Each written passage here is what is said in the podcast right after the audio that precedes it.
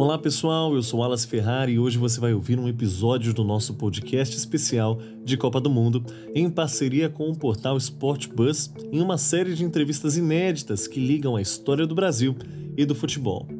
No episódio de hoje, a conversa é com o professor de história Cláudio Márcio Prado, que também é o apresentador do podcast Bola Viva. No bate-papo, ele falou sobre política e futebol na história do Brasil. Mas antes de eu soltar a vinheta, eu tenho um recadinho sobre o mais novo lançamento da editora Citadel.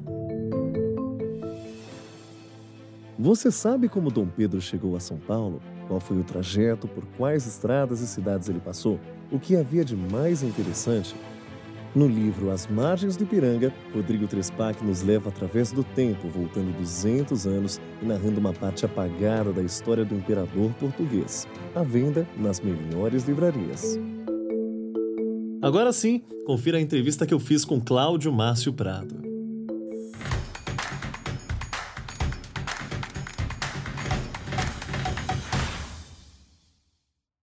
Professor Cláudio Márcio Prado, muito obrigado por dedicar esse tempinho para falar com a gente sobre um tema tão importante. É importante a gente revisitar o passado para que ele não se repita no futuro. Então, desde já, eu agradeço o tempo disponibilizado. E, ó, a gente tem um público nesse especial entre o Aventuras na História e o Sport Bus muito mesclado. Tem um pessoal que é realmente fã do esporte atual e tem um pessoal que é entusiasta do, dos temas sobre o passado. Então, pode haver uma parcela que sequer sabe qual foi o tamanho do golpe de 64 e da ditadura militar, eu vou pedir para o senhor explicar um pouco para a gente se situar nessa situação toda. Então, né? Poxa, primeiro, Wallace, boa tarde, né? Agradecer a você, o Fábio, aí, pelo convite. Prazer enorme aqui estar tá, tá participando aí dessa entrevista e poder compartilhar um pouco desse assunto tão importante, ainda mais em tempos, né? Tão tensos aí que nós vivemos aí com tanta ameaça à democracia, né? Então, vamos lá, tentando responder logo a sua primeira pergunta, voltar Queria até fazer uma referência. Tem um, tem um livro do, do professor, né, é, historiador, Marcos Napolitano, que fala justamente sobre o regime o militar e a ditadura de 64, em que ele começa, num dos capítulos desse livro, falando sobre o Carnaval das Direitas. Ou seja, toda a atmosfera que foi construída desde a renúncia do Jânio Quadros até o golpe, depois aí do famoso comício né, da, da Central, onde o, o Jango, né, então presidente João Goulart, é, propôs as chamadas reformas de base. Você tinha toda uma atmosfera, né? embora o Jango fosse uma figura extremamente popular e tivesse vencido no ano anterior o, o referendo né, para a retomada do presidencialismo, uma vez que ele assume quando volta da viagem na China, mas ele é obrigado a, a, a concordar com a existência ou coexistência de um regime parlamentarista e justamente né, Tancredo Neves, que vai assumir um primeiro primeiro-ministro naquele momento, até que tem um referendo, o presidencialismo vence, e aí setores mais ligados à, à esquerda né, tentam avançar na questão da, das pautas e lutas sociais, as reformas de base, como a reforma agrária, é, distribuição né, também mais ampla e específica do, do, controle da remessa de lucros para o exterior. E você vivia todo um, um contexto no Brasil a gente pode até recuar 10 anos, né, com um golpe que estava sendo armado para derrubar o então presidente Getúlio Vargas, que é estancado com o suicídio do Getúlio. Isso é represado, mas o desejo aí de setores mais à direita, mais conservadores e os militares de participar ativamente com ingerência no processo político e social, ele está candente aí no começo da década de 60 e o que, que vai ser usado? Algo muito parecido com o que tem hoje, né? O discurso de ameaça comunista, de destruição da família, das tradições, ameaça à igreja.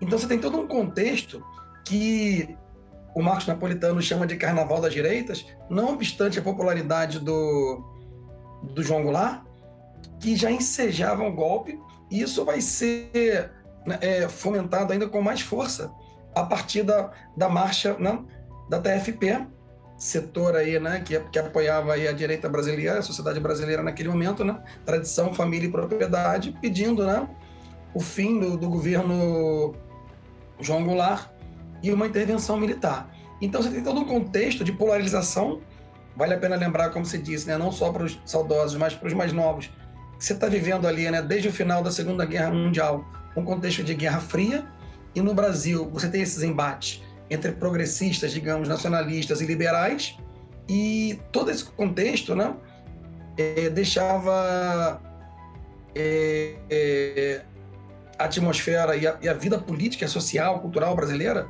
Acho que vale a pena também falar rapidinho, antes de passar especificamente para o futebol, no que, Wallace? É, você tem toda uma questão dos avanços né, sociais e culturais ali nos anos 50, 60, especificamente no Brasil, né? A modernização da TV, é, os festivais de música, ao mesmo tempo a geração de no né, começo toda uma inserção também do Brasil no mundo, desde a bossa nova, meados dos anos 50. É, você tem uma, um certo fanismo. Eu não podia deixar de falar nisso, né? já, já migrando para o futebol e para o esporte com as conquistas dos mundiais de 58 e 62, os títulos da Maria Esther Bueno, né? a ideia de que se tinha uma crença um tanto quanto descolada da realidade ali, dos problemas, dos contrastes sociais, de que o Brasil finalmente daria certo, né? de que o país caminharia para um desenvolvimento, em muitos sentidos, é, nos interesses da direita, ligado ao desenvolvimento liberal, com manutenção da propriedade privada, Sim. sem. Perdão, você queria falar? Não, não. Inclusive, o, o, fato de você citar isso já liga diretamente à minha pergunta, mas eu, eu permito que você conclua para não, não interromper o raciocínio. Não, pode falar, de repente eu já, já então, retomo. É, é, junto com esse, a, a, força que o esporte trazia é, nas Copas 58 e 62 como um símbolo nacional de força, de, de gente saudável e que gente e, e produtiva que as seleções traziam, eu tenho me surge uma dúvida que é a seguinte: o golpe de 64, como você citou, ele teve apelo popular, teve a famosa marcha que, que, que pressionou o, o, o João Goulart. E, e, dentro do futebol, essa relação existia? Existiram também clubes que apoiavam a intervenção militar? Então, acho que é bem bacana a tua pergunta, né? Então, só, só concluindo ali, já uhum. fazendo né, a interface direto com o futebol, é, antes de fechar aquela né, nossa primeira inserção, vale a pena lembrar, já que você falou que a gente vai ter um público dividido né, entre mais jovens e, e, pessoas que também já, já acompanharam a época. Não existia CBF, né? naquela época a gente está falando de CBD, Confederação Brasileira de, de Desportos, que nesse momento é presidida pelo futuro presidente da, da FIFA, né, João Avelange. A gente vai tocar nisso mais adiante, quando ele sai da, da CBD em 74 e, e se torna presidente da FIFA. Mas nesse momento, você tem uma é, expectativa, né? Quando chega em 64 e o golpe ocorre, o Jango é, é deposto, né? Enfim, o regime e a ditadura militar, né? Isso é bem importante, fundamental deixar isso bem claro, né? Porque tem muita gente hoje querendo, né? Fazer revisionismo, né? negar que a ditadura, que as torturas, que toda sorte de violência, né? Que, que locais como Caio Martins tenham servido de, de palco né, para a prisão de, de mais de 1.800 pessoas e essa experiência depois legada para o Chile. Mas vamos voltar aqui na sua pergunta. Então, é, naquele momento, é, ainda não havia no, nos clubes em si, embora houvesse na sociedade brasileira desde sempre, em que pese, né, quem já visitou o Museu do Futebol e teve chance de ver a exposição, tem uma parte bem legal do Museu do Futebol que eu estou resgatando, para ser didático aqui e responder a tua pergunta para os que nos verão. E o que faz do Brasil Brasil? E aí ele vai em autores como Sérgio Buarque de Holanda, como Gilberto Freire, para falar da famosa democracia racial. Ou seja, talvez essa seja face, é, mesmo para quem não foi à academia, mais difundida nos cafés, em qualquer lugar da sociedade brasileira, nos campos, que o Brasil é um país em que as diferentes etnias convivem de forma harmonizada. Né? Nada mais falso, né? nada mais é, leviano. Assim, uma sociedade que tem um racismo estrutural violentíssimo e isso se reflete absurdamente no futebol. Por que, eu estou fazendo esse parâmetro? O próprio Museu do Futebol mostra um vídeo da Copa de 50 e nós temos todo um processo de culpabilização do Moacir Barbosa, né? um dos maiores goleiros, se não o maior goleiro da história do futebol brasileiro, negro, que é apontado junto também com, o Bigode, enfim, né, talvez como o responsável pela, pela derrota. E aí, é, naquele momento, se cria o que Nelson Rodrigues chama de complexo de vira-lata no esporte, né? que o Brasil não sabia vencer, que o Brasil não quer ser grande. E quando vem a Copa de 58 e 62, com os sucessos na Suécia e depois no Chile, essa perspectiva muda completamente, né? O complexo de vira-lata desaparece e o Brasil passa agora, né, a ser o, o país do futebol, a terra do futebol, arte, enfim. É, vale a pena também pontuar que o Brasil acaba sendo campeão, bicampeão mundial, perdão, também, né, de basquetebol masculino, 59 e 63. Então é um momento de ufanismo. Assim que o golpe começa, é, a presidência é declarada vaga, você tem um chamado primeiro momento daquilo que dizem que é a linha branda, mas já tinha tortura, já tinha sequestro, já tinha todas as coisas. Porque muita gente considera que a coisa só ficou de fato né, feia, os ditos anos de chumbo, pós as 5 em 68. Mas vai começar todo um controle, né? Nós já tínhamos é, jogadores ali e pessoas que vão passar a ser controladas.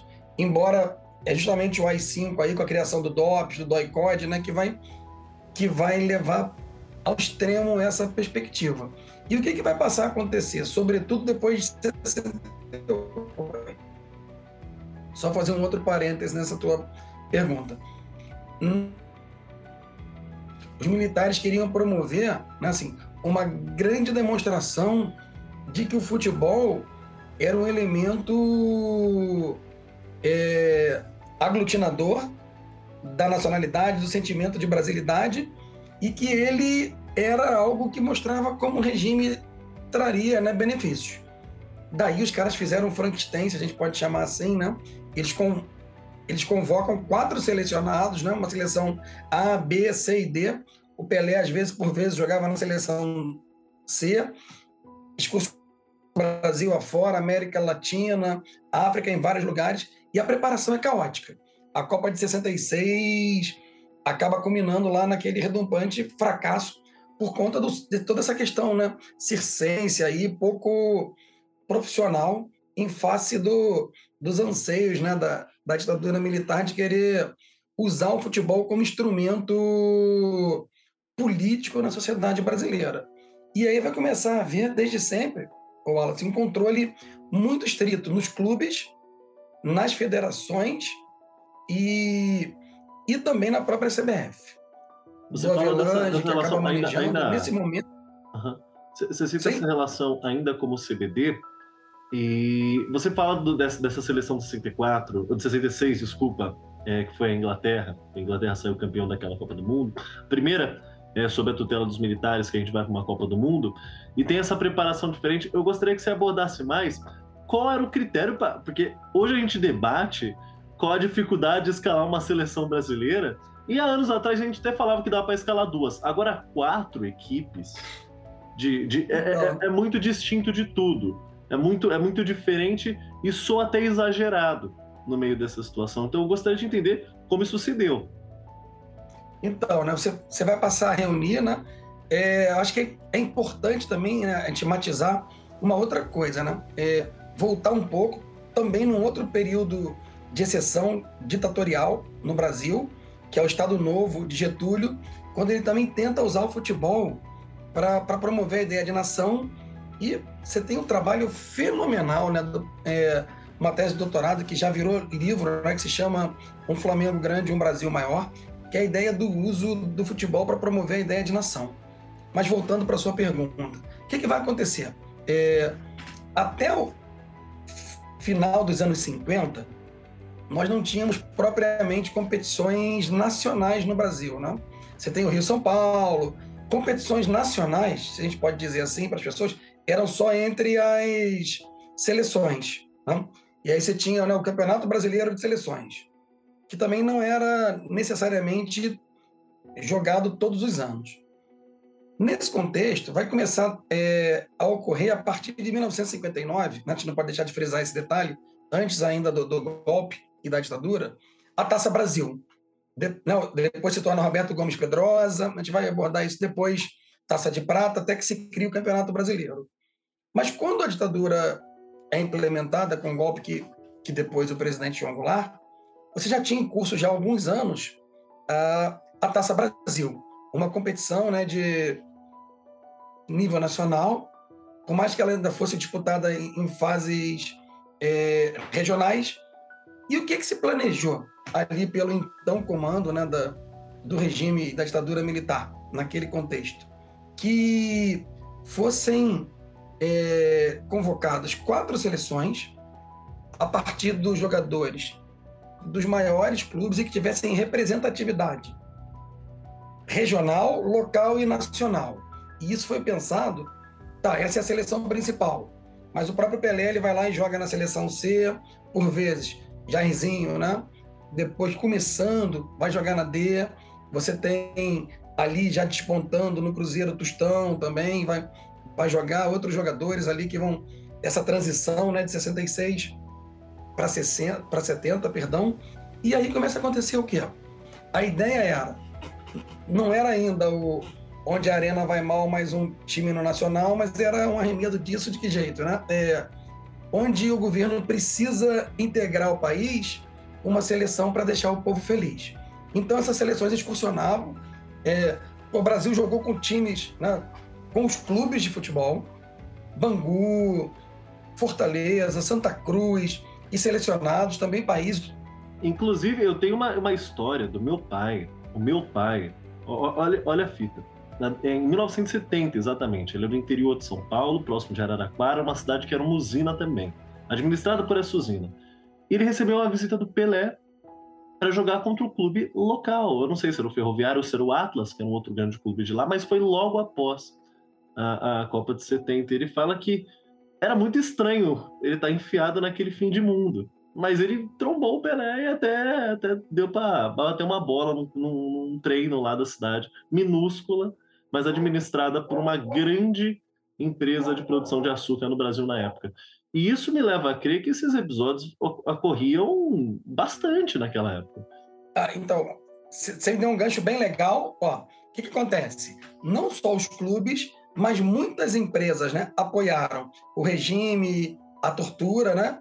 Já, já migrando um pouquinho de 66 e dos clubes aí para 70, que dá para a gente pegar e ainda a CBD, né? Está longe da, da CBF, mas é, já pensando na relação aí com o AI-5, com a parte, né, é, os anos de chumbo mesmo aí da, da ditadura, e pensar na questão né, da, dos, dos órgãos né, de, de repressão, de, de informação, a criação com o AI-5 né, do SNI, o Serviço Nacional de Informação, e várias pessoas vão sofrer uma série de, de represálias, de perseguições. E como você tocou em 70, nada mais natural do que nós começarmos falando do treinador da seleção brasileira, Perfeito. que é o jornalista João Saldanha, que havia sido treinador do Botafogo, né?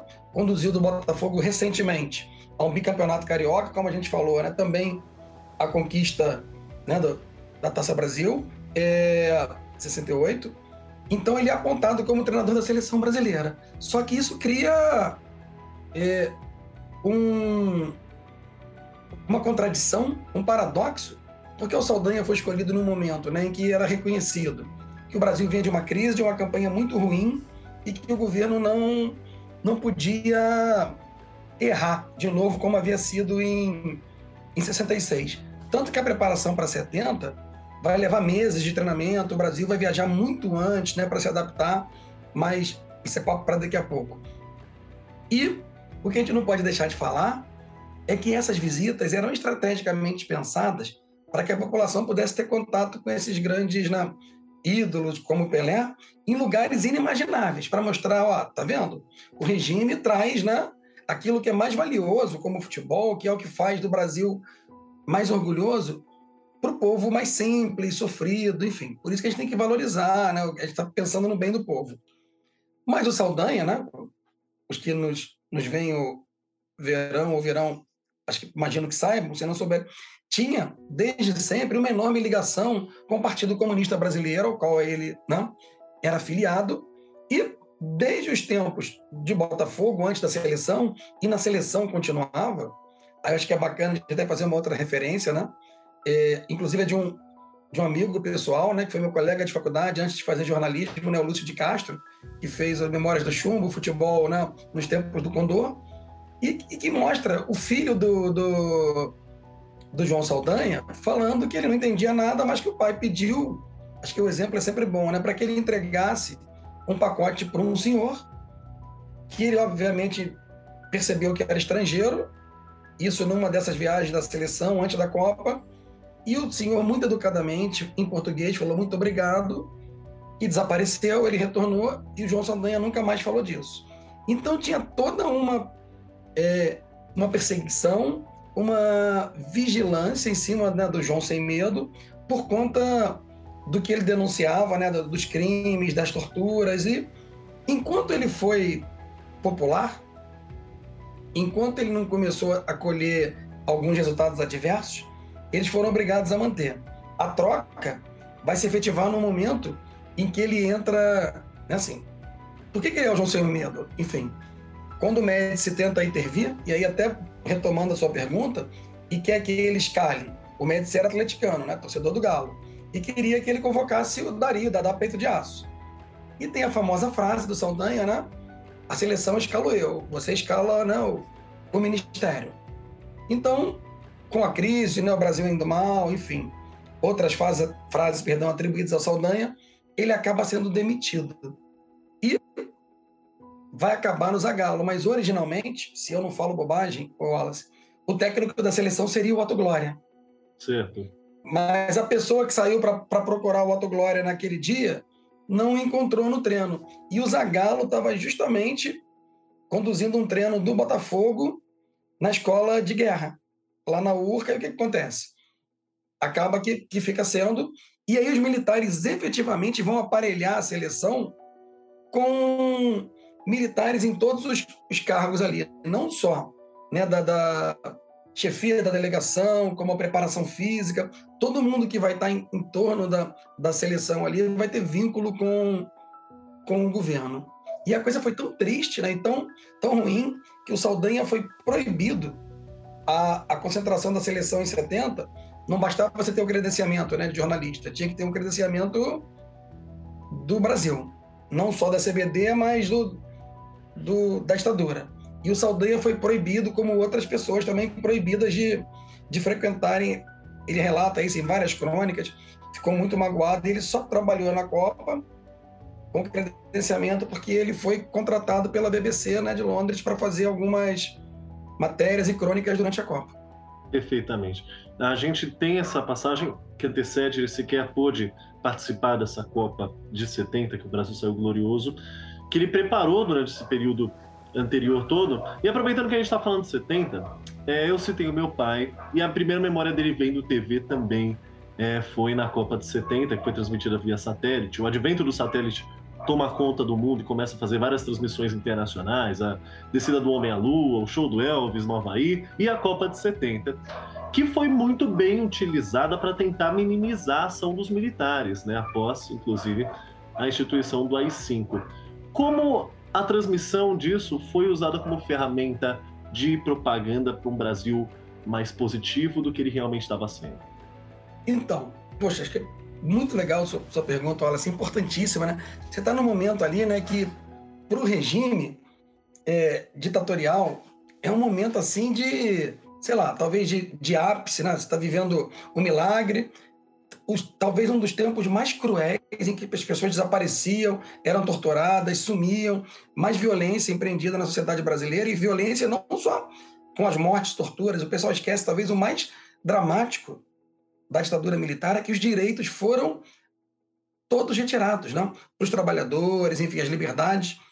E nesse momento, o que, que, eles vão fazer? Vão se utilizar né, de, de, de um nacionalismo ufanista, vai ter algo muito similar ao que ocorre hoje no Brasil, que é o quê? O sequestro dos símbolos nacionais, a bandeira, as cores verde e amarelas, como sendo sinônimo do nacionalismo que a ditadura queria impor, com slogans do tipo: esse é um país que vai para frente, Brasil ame o deixo.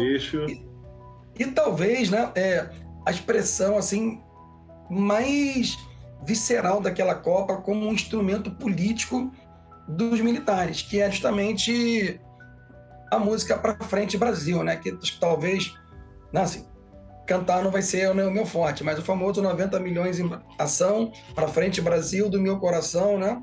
De repente é aquela corrente para frente, parece que todo o Brasil deu a mão e isso vai ser usado é, amplamente acho que vale até a pena, né? Se tiver essa interface também com a cultura, com o cinema, com a literatura, dois filmes que as pessoas não podem deixar de assistir, né? Para Frente Brasil, é, que vai falar justamente da tortura e das questões que estavam né, no, nos subterrâneos ali enquanto a Copa rola. E um filme belíssimo, delicado, muito legal, que é o ano em que meus pais saíram de férias, né? Em que o menino também está na Copa de 70 e os pais têm que né, se ausentar pela perseguição. Então a gente consegue ver toda essa atmosfera e toda essa utilização né, é, da seleção, inclusive, a gente não pode deixar de, de comentar, Wallace, um dos jogadores, se em 66 tiveram quatro seleções, muita gente não entendeu, não digo titular, porque que um dos jogadores de mais destaque daquele Botafogo, nos final dos anos 60 e começo dos 70, que é o Afonsinho, né, não foi. Mas era uma questão óbvia, né? Ele é um dos primeiros ali, né, a se posicionar contra a lei do passe, politicamente. Então, ele vai ser, desde sempre, monitorado, vigiado ali pela ditadura e a convocação dele vai ser né, é, proibida. Ele vai ser afastado, né? Embora não se diga oficialmente, Zagallo, ninguém, né? Ele não vai poder ser, ser convocado para a Copa. É um dos que não joga. Talvez a gente vai poder chegar também em outro caso emblemático. É, né? Nós temos no Brasil um jogador que foi anistiado, né? famoso, é o Fernando né? Antunes. Para quem não conhece, Nando Antunes, né? mãe do. Mãe, perdão, desculpa, retomando. Irmão do Zico, do Edu, do Antunes, que além de jogador, participou do PNA, Programa Nacional de Alfabetização, né? do saudoso e fundamental, né? mestre Paulo Freire, e por isso vai ser violentamente perseguido pela ditadura e vai acabar sendo torturado e depois proibido de, de jogar e perseguido. E teve, né, com a Comissão da Verdade, né, que, que ocorreu aí durante o, o governo da presidente Dilma Rousseff, é o reconhecimento, né, de, de que sofreu perseguição, de que né, e recebeu a anistia. Então era toda essa atmosfera de usar o futebol como, como instrumento político para mostrar um Brasil grande, um Brasil que dá certo e esconder nessa face mais cruel, mais violenta, de não só de tortura, de, de repressão, mas também de retirada de, de direitos e de avanço de uma política econômica que logo adiante vai se mostrar muito cruel, né? Que era você começar a retirar o, estado de bem-estar social. Perfeito. A gente tem o êxito da Copa de 70. Eu vou voltar um pouco antes, 68 69, os dois primeiros anos do Ato Institucional 5. E antes mesmo dele, você citou no início a utilização do estádio Caio Martins, no Rio de Janeiro, como palco para prisões, abusos, torturas. E ele não é um fenômeno que nasceu no Brasil, foi importado durante a ditadura de Pinochet lá do Chile, né? E que veio aqui integrado é, pelo, pelo regime militar. Eu gostaria que você comentasse como foi usado esse estádio para a ferramenta da ditadura? Então, pô, Wallace, na, na verdade, isso é o que é, assim, Inclusive, nós, eu, eu, vou levantar antes uma coisa, que esse fato é pouco conhecido. Eu me surpreendi pelo fato das pessoas não Muito conhecerem uma estrutura tão grande não ser usada como, como, como palco para abuso. Sim. É, e não, não só um palco para abuso, mas um palco onde muitas pessoas estiveram confinadas, né, presas, sofreram abusos físicos, psicológicos, torturas, é, documentos que são divergentes, mas apontam para algo em torno de 1.800 até 2.000 pessoas, né, mantidas ali cárcere no Caio Martins, e só, né, assim, não é nem corrigindo, é mesmo, isso acontece aqui primeiro, porque o Caio Martins vai ser usado já em 68, 69. E o é Pinochet vai, vai então, acontece primeiro né, aqui, depois Chile, lá fora. É o contrário. O Brasil que vai exportar essa tecnologia, como é o Brasil que vai exportar a tecnologia de pau de arara, de tortura. E o evento do, do, do Estádio Nacional do, do Chile vai ter como base, que foi de menor escala, é, vários militares brasileiros, e aí vai ser muito bom a gente pontuar. Que, que vai acontecer logo depois do golpe? Né? No golpe tinha a Operação Brother Sun, né, que era o irmão, né, o famoso tio Sam, apoiando, e depois também você vai ter a, a chamada Operação Condor. Essa é importantíssima, né? Para você não só reprimir e eliminar as lideranças, os dissonantes.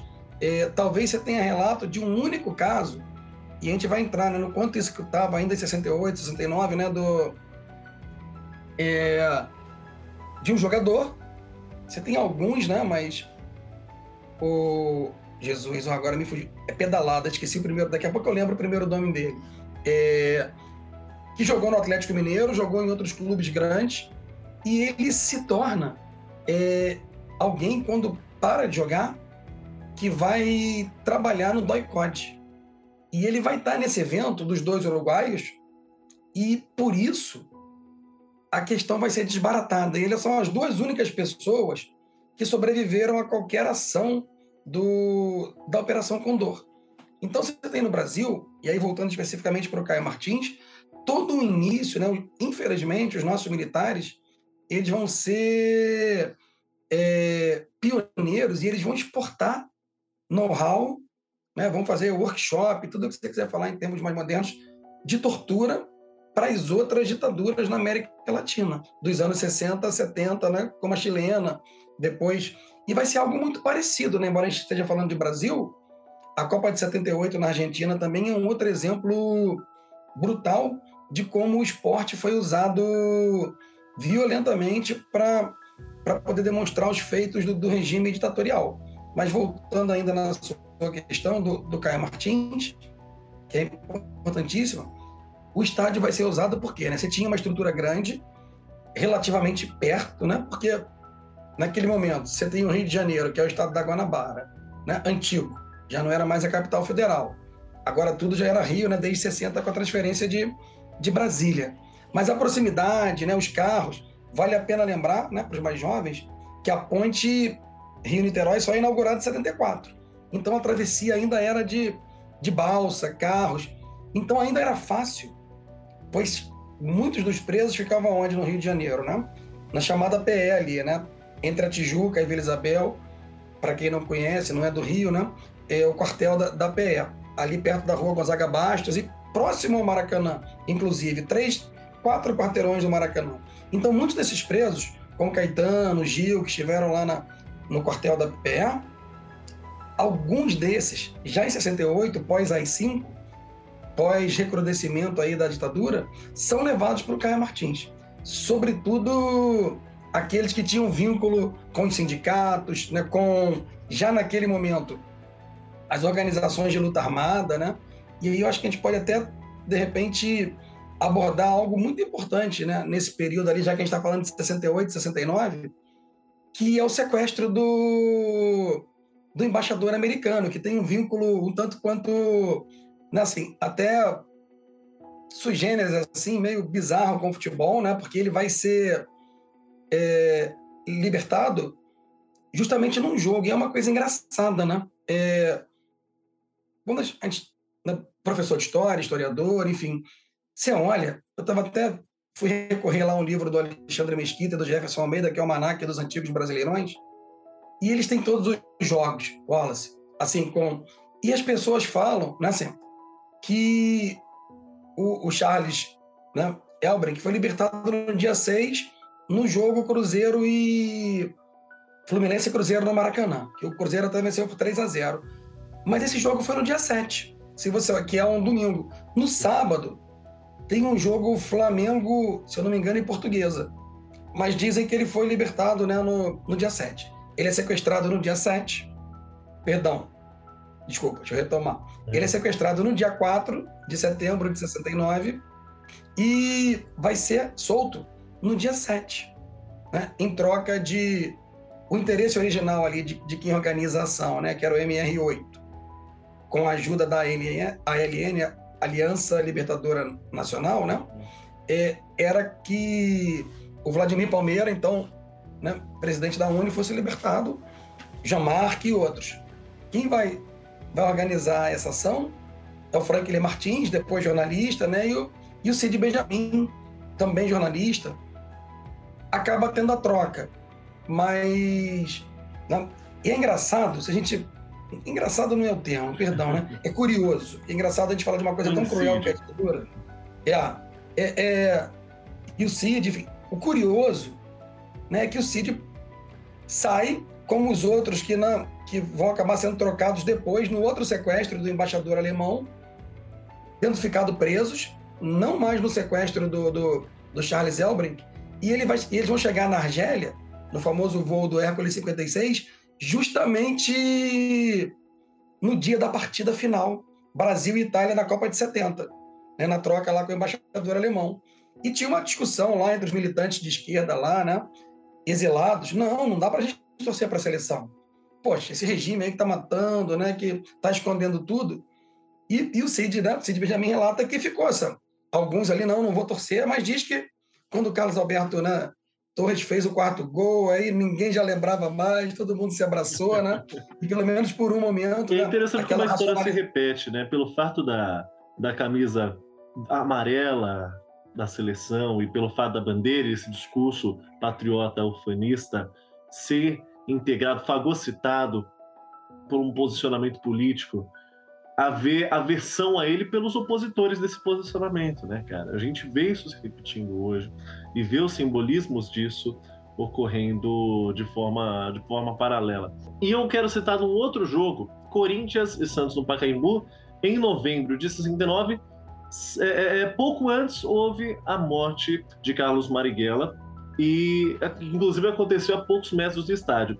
E quando a gente fala de história, eu que faço os vídeos para aventuras na história, a gente às vezes volta ao passado e entende que quando não havia comunicação em tempo real, internet, telefone móvel, algumas informações demoravam para chegar, mas essa não demorou muito. Foi anunciada pelos alto-falantes do estádio. Eu quero que você explique a relevância desse fato para a época, porque se foi anunciado dessa maneira num jogo de tanta torcida no Pacaembu, que na época era o estádio mais importante é, da capital paulista, e, e, que, e, que, recebia os grandes eventos, né, junto do Morumbi, que ainda não tinha seu tamanho todo, qual era a relevância de anunciar esse, esse ocorrido?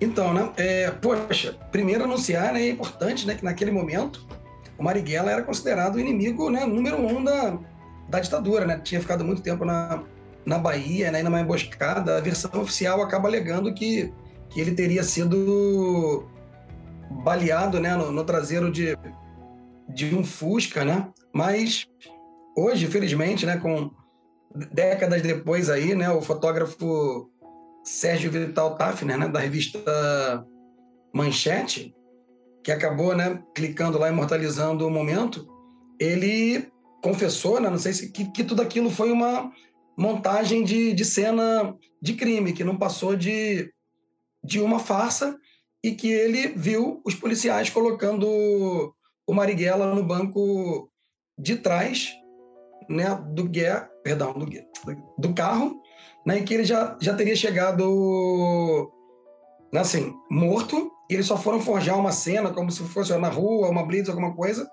e isso justamente coincide com essa noite de, de clássico no Pacaembu, né, de Corinthians e, e Santos, é, e naquele momento, nas cercanias ali do estádio, uma parte considerável da, da imprensa estava aguardando o início da partida para documentar as imagens do, do jogo, né? É, quando justamente que se, se adiantou aí, né, os alto-falantes do, do estádio anunciam, né? Aquela voz aguda lá, não lembro exatamente quem era o narrador, mas o locutor oficial do Pacaembu foi morto pela polícia o líder terrorista Carlos Marighella. É, esse tipo de coisa, né, que, que geralmente não era, né, é, difundida rapidinho, falada para mostrar o quê? Sim, sim. Justamente a eficácia né, do regime em reprimir os terroristas, mostrar que aqui a gente né, consegue garantir a segurança né, da, Inclusive surge, surge uma, uma, uma, curiosidade em meio a isso, perdão, perdão interromper, mas me, me veio a cabeça agora. Claro, nada. Como pesquisa sobre esses fatos deve ter alguma informação sobre. Existem alguns. Ah, existem registros sobre a reação da, da, da, da torcida quando houve esse anúncio? Então, voltando ainda, né? Se a gente pensa na. É... Em meio àquela farsa toda, né? Os policiais colocando, tirando o corpo do Marighella para a revista, né? A bola rolando, né? Até para a gente contextualizar, esse foi. Quer dizer, esse é um do, dos momentos ali, né? Já não mais, né? mas que, que o Santos de, de, Pelé tinha uma enorme hegemonia, né? Em cima do, do Corinthians, né? E esse jogo, se eu não falo bobagem, acabou 4 a 1 pro, pro Santos, mas a torcida ali, né, segundo relatos de, de pessoas em outros até textos acadêmicos, muita gente já não, prestou mais tanta atenção no jogo e os próprios jornais, né, comumente censurados, em branco, página inteira, ou com receita de bolo, enfim, ou de coisas assim, é, estampavam não a goleada do, do Santos sobre o Corinthians, né? mas a primeira grande derrota da, da luta armada contra a ditadura é justamente né, a, a, queda do, do Marighella, né? Assim, pessoas que, tanto da imprensa, jornalistas, repórteres e torcedores, relatam que o clima no estádio era algo totalmente diferente né, de um jogo daquela monta, um clássico Santos e Corinthians. Né? Assim, muitas vezes as pessoas conseguiam até ouvir ali o, o silêncio, ali, pelo silêncio, ouvir o que estava rolando no campo. Né? Assim, após o anúncio, foi uma coisa meio sepulcral. Loucura, cara. Ó, Santos e Corinthians, isso foi em 69. Vamos pular bastante agora, um gap muito longo, e para a década de 80, quando o regime começa a, a, se enfraquecer e ocorre um fenômeno envolvendo o Corinthians, anteriormente citado, que é a tal democracia corintiana. Agora a gente viu, inclusive, uma homenagem recente no Balão d'Or da France Football, que criou o prêmio Sócrates, que era o representante desse movimento. O que, que foi esse movimento e qual a importância dele para a luta democrática? Pois esse movimento foi fundamental, né? É, o que, que começa a acontecer no final dos anos 70, início dos anos 80, né? Já desde o Costa Silva, depois com o Figueiredo, né? a abertura, é, as manifestações populares né? Pela, pelo fim da ditadura, é, a volta das eleições, primeiro para governador né? em 82, até para contextualizar, né? os partidos novamente legalizados, não mais o bipartidarismo de Arena e, e, e MDB, né? E aí vale até a pena só voltar um pouquinho, né? O campeonato chegou a ter mais de, de 100 clubes, a época que o Marechal Heleno Nunes substituiu o, o Jean-Marie né, Balestre Avelange. E depois, e aí pulando, né, para a gente não ter como cobrir esse tempo todo, o que, que acontece? Operários do ABC, emergência de figuras como Lula, da redemocratização, talvez um dos grandes ícones para nós não fugirmos do futebol é o grande, né, Osmar Santos, que vai ser a voz das, das diretas, e, e naquele momento, né, se tem justamente um movimento inverso de, de tentar, como agora também tem sido feito, resgatar novamente, né, a camisa das diretas, o movimento é amarela, e aí ícones, como Juca Kfouri, já, né, da, editor da revista Placaro, né, Sócrates, Casa Grande e vários outros. Por quê? É, são duas coisas ali que estão em curso. No Corinthians começa a ter um momento de crise com a saída do então presidente Vicente Mateus e vai ter no clube a chegada de um sociólogo, do William Monteiro Alves. E isso vai levar uma coisa que nunca tinha ocorrido, pelo menos do ponto de vista prático, em clube nenhum, que é o quê? Os jogadores começarem a, a definir questões práticas ali do dia a dia. Se concentra, se não concentra, é, como é que vai ser a divisão de, de bicho, é, quem conversa, quem não conversa, o que, é que vai ser feito. Então, esse movimento, né, que você perguntou, acabou ganhando o nome de democracia corintiana.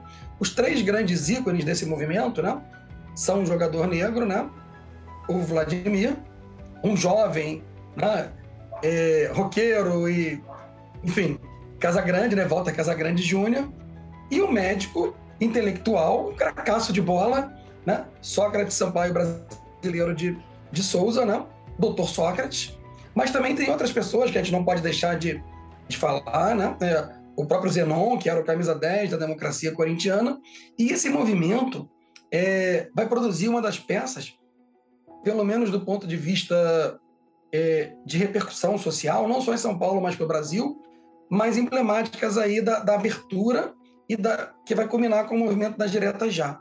Inclusive com a fala do Sócrates, né, antes da votação, da emenda Dante de Oliveira, que era a emenda né, da, das diretas, o Sócrates dizendo o quê? Sei lá, imagina, para que as pessoas dimensionem, né? Sócrates era um dos maiores jogadores, se não, né, em termos de representatividade política, o maior. A gente não está discutindo o maior craque. Né? É, você tem Zico, tem outros jogadores ali, Falcão, mas o Sócrates. E que, na, e na, que naquela época era um dos craques da seleção. Um dos grandes craques da seleção. A gente pode até, né, no outro contexto, falar da derrota da seleção, que também significou né, um, um retrocesso para essa coisa da, da liberdade, da abertura, né, aquele sentimento amargo. Mas o Sócrates fala no palanque, ao lado do Osmar, do Osmar Santos, do Juca Kifuri, que é, eu assumo um compromisso. Se ele já estava sendo negociado né, para a Fiorentina, se a, a emenda Dante de Oliveira, que é a emenda das eleições diretas para presidente, for aprovada, eu não saio do país, eu continuo jogando no Corinthians. Mas só voltando a 82, a democracia e tudo de importante, é, a torcida do Corinthians, já com o movimento em curso e os jogadores, estende uma, uma faixa que ficou, né? É clássica essa imagem, né? Ganhar ou perder, mas sempre com democracia. E os, os jogadores entram na decisão do Campeonato Paulista, que o Corinthians acabou vencendo São Paulo, com a camisa, né? Como se fosse patrocinada. Naquela época era o começo do, do dos patrocínios, efetivamente, né? Muito engatinhando no Brasil, dia 15 vote. Então, isso talvez seja uma das faces mais, mais emblemáticas de um movimento né, que, que marcou época, embora você possa falar do Vasco lá atrás, de outros times, enfim, da própria Ponte Preta, mas em, termos, em tempos de ditadura, só. Mas aí é de um jogador, né? não de um clube, não de um movimento organizado, né? que é esse movimento da democracia corintiana fundamental, assim, exemplo para o mundo inteiro, como você tem o São Paulo lá na Alemanha, né, que é um clube antirracista, anti-homofóbico, enfim, né, um clube libertário. Até, até vindo pro, pro, mais para o começo do Botafogo dar abertura para para jogadores negros em seus elencos. Sim. Buscar ser, é buscar diferenciar, buscar fazer algo que vá contra a corrente, muitas vezes é um progresso que fica para sempre, né, cara? E aí a gente não podia deixar, né, Wallace, assim, alguém que eu vi, porque, né, João, apesar de ter crescido no Rio, né? Eu nasci em Belo Horizonte, meu pai veio para o Rio em 75. Nessa época, eu sou de 72, tinha 10 anos ali na Copa, nesse momento, assim, de acompanhar mesmo, de ir para Candelária, para Cinelândia, na passeata das diretas, então com 12 anos. É, mas o Reinaldo, né? José Reinaldo de Lima, o rei da torcida atleticana, né? Que celebrava todos os seus gols ali, né? Com o punho cerrado, né? Em homenagem, né, e alusão direta ao movimento dos Panteras Negras, e inclusive teve vários problemas na Copa de 78, na Argentina, em que ele foi desaconselhado a fazer a comemoração, curiosamente. O próprio Reinaldo conta, né? Ó, eu parei, pensei e falei, ó, tá, levantou. Não jogou mais na Copa de 78. Em 82, ele e o Careca, teoricamente, estavam machucados. Mas ele volta a jogar um amistoso antes da Copa, no meio da Copa, ou seja, ele podia ter ido. Mas o Tele não leva, alegando que o Reinaldo falava muita bobagem, né? que ele falava muito de política e que não convia muito ficar falando. E pior, né? Você vê essa questão da ditadura, do preconceito, né? Muita gente cansou de fazer insinuações maldosas, né? Porque o Reinaldo era amigo de um jornalista que era homossexual. Então o pessoal ficava, ó, tá vendo? Comunista aí, né?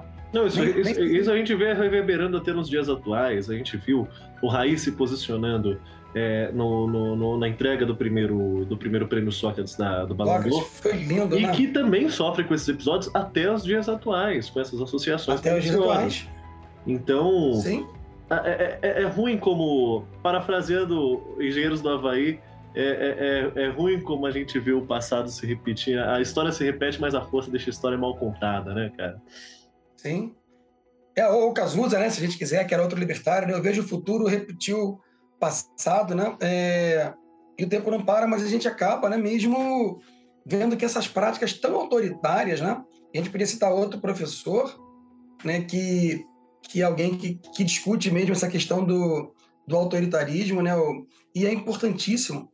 É, quando se pensa que a ditadura acabou, mas o, é, o Vladimir Safatli, né, para não deixar de fazer a, a menção filósofo, com vários livros publicados, que ele fala: o que resta da ditadura? Então, quando a gente olha para a sociedade brasileira, né, e mesmo no futebol hoje, a gente podia citar N episódios, né, porque o pessoal aqui fala tanto né, de, dos argentinos, ou do, enfim, né, dos nossos irmãos, mas Fluminense e São Paulo, né, teve ofensa racial, o goleiro Aranha e várias outras, né? São casos e casos que não param de ocorrer. E a própria questão, né? É, do sexismo, do machismo no futebol, do patriarcalismo, que a gente não avança, todas heranças autoritárias e, nefandas aí da ditadura. Perfeitamente. Professor, a gente foi conversando, fomos levando até o final, que a gente nem liga quando, quando chega próximo à, à, à redemocratização nesse fato. Mas só quero transbordar no final, partindo da, das pesquisas do senhor, uh, após o, a virada de chave, fim do regime, o futebol já sendo televisionado com muita, de maneira muito comum, a televisão já sendo um fator mais acessível para dentro das casas, o Flamengo e o Corinthians atingindo muita torcida por causa disso, porque estavam em boas épocas, né? Sim. E ainda hoje isso sendo uma, uma ferramenta de propaganda de alguma forma, uma forma de fagocitar isso e transformar em propaganda. Você acredita que é possível não ligar, desconectar futebol e política? Impossível, viu, Wallace? Porque você vê tanta gente falando assim, né? Qual é o chavão aí, né? O senso comum mais, mais raso, né? Ah, futebol, política e religião não se discutem. É óbvio que se discutem, porque eles são profundamente imbricados, né? Toda a questão do futebol sempre perpassou, né, pela, pela política, pela a própria questão do, do esporte, né? Você tem muitos trabalhos, não só acadêmicos, mas é, e hoje, ainda hoje, o futebol tem sido utilizado por N é, regimes ou instrumentos até supostamente democráticos, né, para legitimar certas, certas condutas e certas práticas. Né? A gente poderia avançar essa discussão aí para a questão do, do sócio-torcedor, né, que, que exclui aquele torcedor né, mais comum, egresso das classes populares, enfim. E as pessoas não questionam né? o próprio legado autoritário da, da Copa do Mundo e da Olimpíada, que tem aí, você tem aparelhos destruídos ou estádios. O fim da, das sessões de geral, né? Isso. Pô, fui muito a Maracanã na geral, né? que, poxa, tá uma briga, né? O Paulo corre agora a derrubada do, do Pacaembu parcial lá, do tobogã, Pô, que era justamente demais. o, trecho mais barato dele, a gente vê um fenômeno desse. Então, é algo péssimo, né? Que as pessoas também não, não, não cotejam, não olham como, como medidas autoritárias e medidas, né? Que é você também querer usar o futebol, se não por um regime, mas por uma ideologia econômica, uma ideologia liberal que ó, é tudo assim, é tudo comércio. Não, peraí, né? Você tem outros vínculos que vão além disso, né? Não é possível que, que você não tenha estratégias para que pessoas mais simples possam estar ali frequentando o estádio, né? E só, só os mais abastados.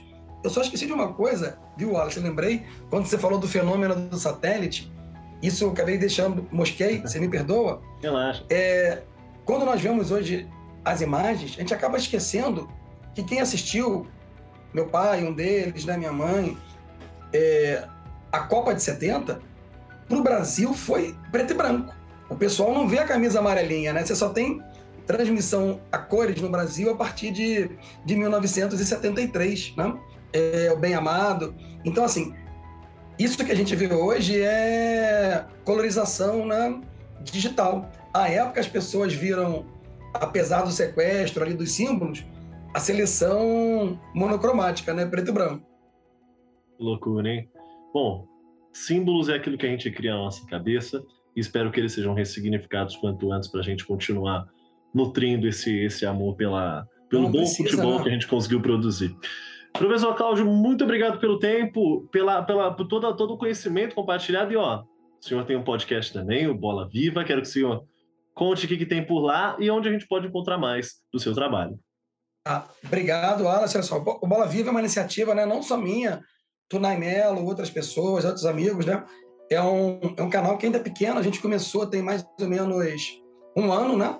Setembro de 2021, no meio ainda da, da pandemia, né? É, para tentar justamente olhar para o futebol além das quatro linhas, né?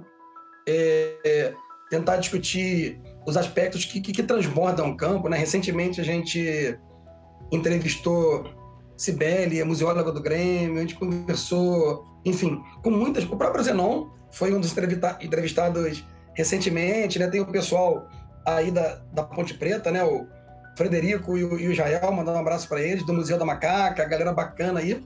Mas quem quiser encontrar é canal Bola Viva, tem o Instagram do canal Bola Viva e tá no YouTube, né? A gente geralmente tem as entrevistas às, às terças, né? Às oito e meia da noite.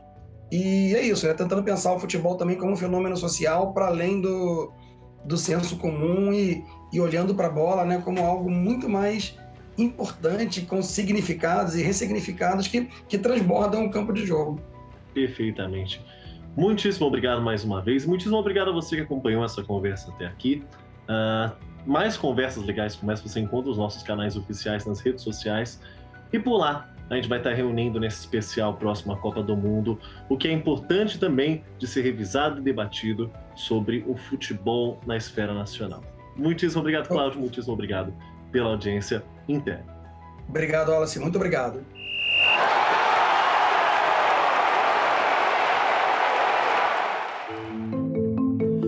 Você acabou de ouvir o podcast do Aventuras na História em parceria com o Sport Bus. É uma série especial de entrevistas que ligam a história do Brasil e do futebol.